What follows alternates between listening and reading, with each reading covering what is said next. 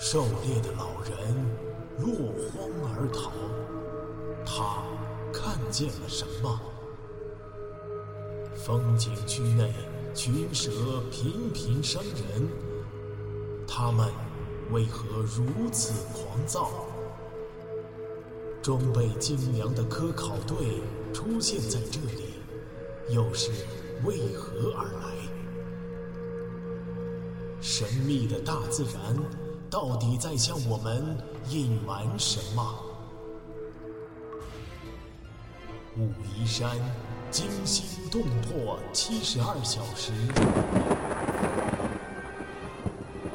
带你感受一场逼近死亡的旅程。通道，快，快开门啊，怀特先生！王栋气喘如牛，焦急的大声叫道。他背着四娃踉踉跄跄的爬过了地上横七竖八的水泥袋，走到那个发现怀特的石屋，却吃惊的发现，狭窄的门洞居然被一大堆水泥袋给堵得严严实实的。那个美国人堵住了门，他疯了吗？快打开门啊，让我们进去！那舌头要过来了。王栋一边大喊大叫，一边用手捶打着水泥袋。沉重的水泥袋固然丝毫不动，石屋里也一点动静都没有。混蛋！王栋怒极了，大骂，脸色涨得通红。他第一次见识到这样的背叛行为，而且是发生在生死关头。一时间，他对于石屋里那个同类的愤怒，远远超过了对于吃人巨蟒的程度。其他的食物都挡不住他。往前走。四娃咬牙道：“黄豆大的汗珠从他的额头滚落，他的伤脚已经支撑不过，彻骨的疼痛几乎击倒了这个坚强的年轻汉子。”绕过那个弯道，王栋手电光迅速的照向前方。他满心希望的看到一个挖掘机的钢铁长臂正在破墙，但是什么都没有。那堵混凝土墙依然原封不动的矗立着。无人来救，无路可退。王栋失望之极，身体再也支撑不住，腿力一松，坐倒在地上。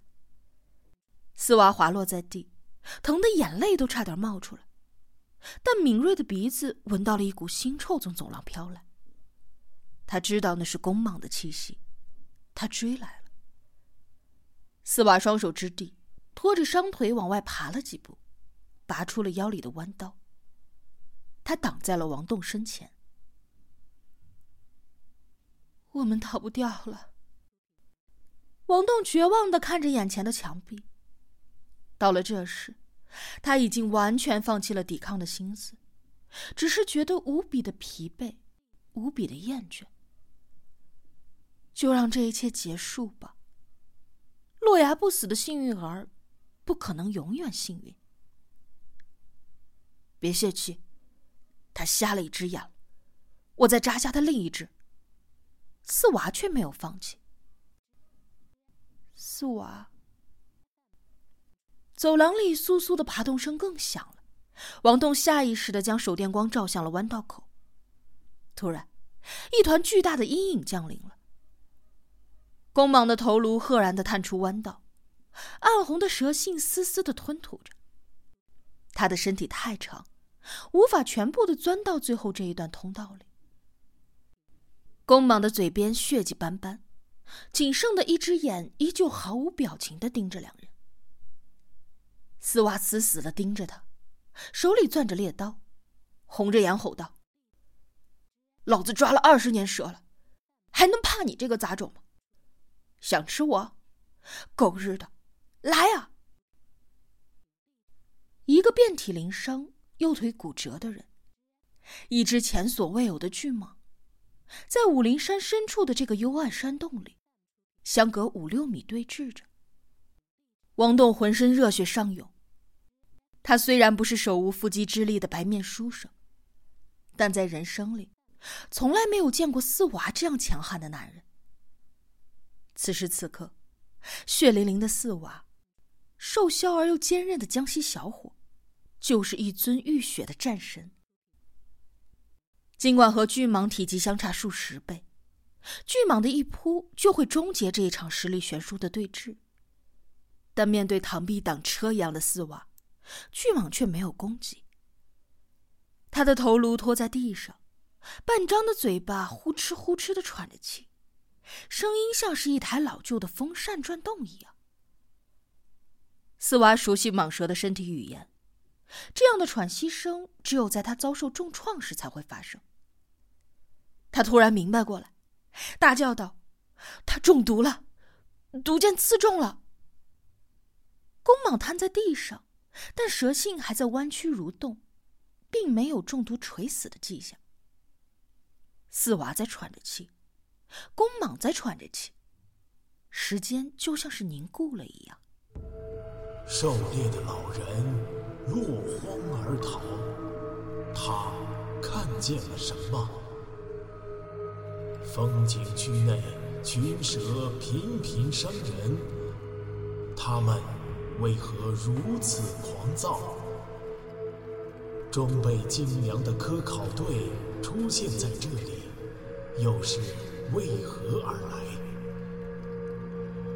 神秘的大自然到底在向我们隐瞒什么？武夷山。惊心动魄七十二小时，带你感受一场逼近死亡的旅程。灭火炮。王栋听到自己的心脏越跳越快，简直像是鼓点一样的透过后背震动着墙壁。砰，砰，砰不对，这不是心跳，是有人在砸墙啊！王栋大喜过望，正要回头，却觉得后背被猛然的一撞，滚倒在地。身后的墙壁突然发出了一声轰响，一整块土散落了下来，墙壁露出了一个水桶大小的缺口，一柱强烈的光线射了进来，接着一个霹雳般的声音吼道：“趴下，趴下！”王栋机械的趴倒在地，瞪圆的眼睛看到一只粗大的钢管伸出缺口，接着，咣的一声金属撞击声，铁管射出了一枚黑乎乎的东西，掠过四娃头顶，正中公蟒的头顶。轰！爆炸的巨响回荡在了狭窄的通道里，震得每一个人耳朵隆隆的作响。灭火弹的火药爆炸之后。弹筒里携带的干粉灭火剂瞬间飘洒在了半空。通道里白茫茫的一片，就像是下了一阵暴雪。硝烟当中，江大林扛着灭火炮从缺口处钻了进来。快出去！他一边大叫，一边将另一枚灭火弹装上了膛。王栋被这突如其来的变故惊得目瞪口呆，在硝烟和干粉的干扰之下。他看不清楚眼前的情况，呼吸也变得困难了，但是他还是能够反应过来，救兵来了。他和江大林的眼睛不约而同的盯着前方。公蟒被炸死了吗？四娃的身影倒在地上，身上铺了一层厚厚的干粉。四娃。王栋爬过去，在尘烟当中抱起四娃，四娃的身体软绵绵的，显然是被剧烈的爆炸给震晕了。你们快出去！江大林蹲下身，准备第二次发射。墙壁的缺口过于狭窄，王栋大喊了一声，使出全身的力气拖着四娃推了过去。他感觉手上滑腻腻的，是四娃的血。一双小手接过了四娃。同时，一个带着哭腔的声音在大喊：“王栋，王栋！明明是你！”王栋惊喜无比：“明明怎么在这儿啊？”不过这档口来不及多想，王栋钻过那个狭小的缺口时，突然山洞响起了一阵不祥的嘎吱声，一层泥土碎渣扑簌簌的落下。王栋大惊，回头大喊：“不好，山洞要塌了！你们快走，快出动！江大林焦急的回应，眼睛却一刻也没有离开白茫茫的前方，手指扣紧了扳机，防止巨蟒反击。他明白，这一颗灭火弹的火药威力有限，并不足以炸死那么大的巨蟒。王栋刚钻出缺口，身子还没有站稳，一双手臂猛地抱紧了他。望断秋水的一抱。明明，王栋回抱着明明温软的身体，心头一阵热流迸发了出来，泪水疯狂的涌出。明明泣不成声，脸贴着王栋满是灰尘的脸，双臂死死的抱住了他的腰，指尖都嵌入了肉中。仿佛一松手就会再次失去他一样。王栋疲惫不堪的身体无法承受这样的拥抱强度，摇晃着差点跌倒，脚尖却触到了躺在地上的四娃，猛然一惊，松开了明明。咱们快出去！也不知道哪里来的力气，在这档口，他居然俯身一把抱起了四娃，踉跄的往洞口奔去。明明跟在旁边用手电照路，却不放心的回声高喊：“江大哥，快走啊！”就来了。江大林的声音遥遥的传来，一会儿功夫，他也钻出缺口跟了过来。那蛇，蛇他死了吗？王栋气喘吁吁的问。不知道，看不到他了。江大林一边不时的回头查看，一边问道。他怎么样？炸伤了吗？心脏还有起伏，昏过去了。他就是四娃。你就是王栋吧？我是江大林。谢谢你，先出洞再说。土匪洞并不长，快步走了一百米就看到了洞口。手电光照到了洞外的雨夜。江大林忽然停住脚步。你们不是三个人吗？还有个外国人呢。王栋这才想起怀特来，恨恨的回答：“那个老外，真是个混蛋，居然见死不救。”他还在里面呢。江大林心急如焚。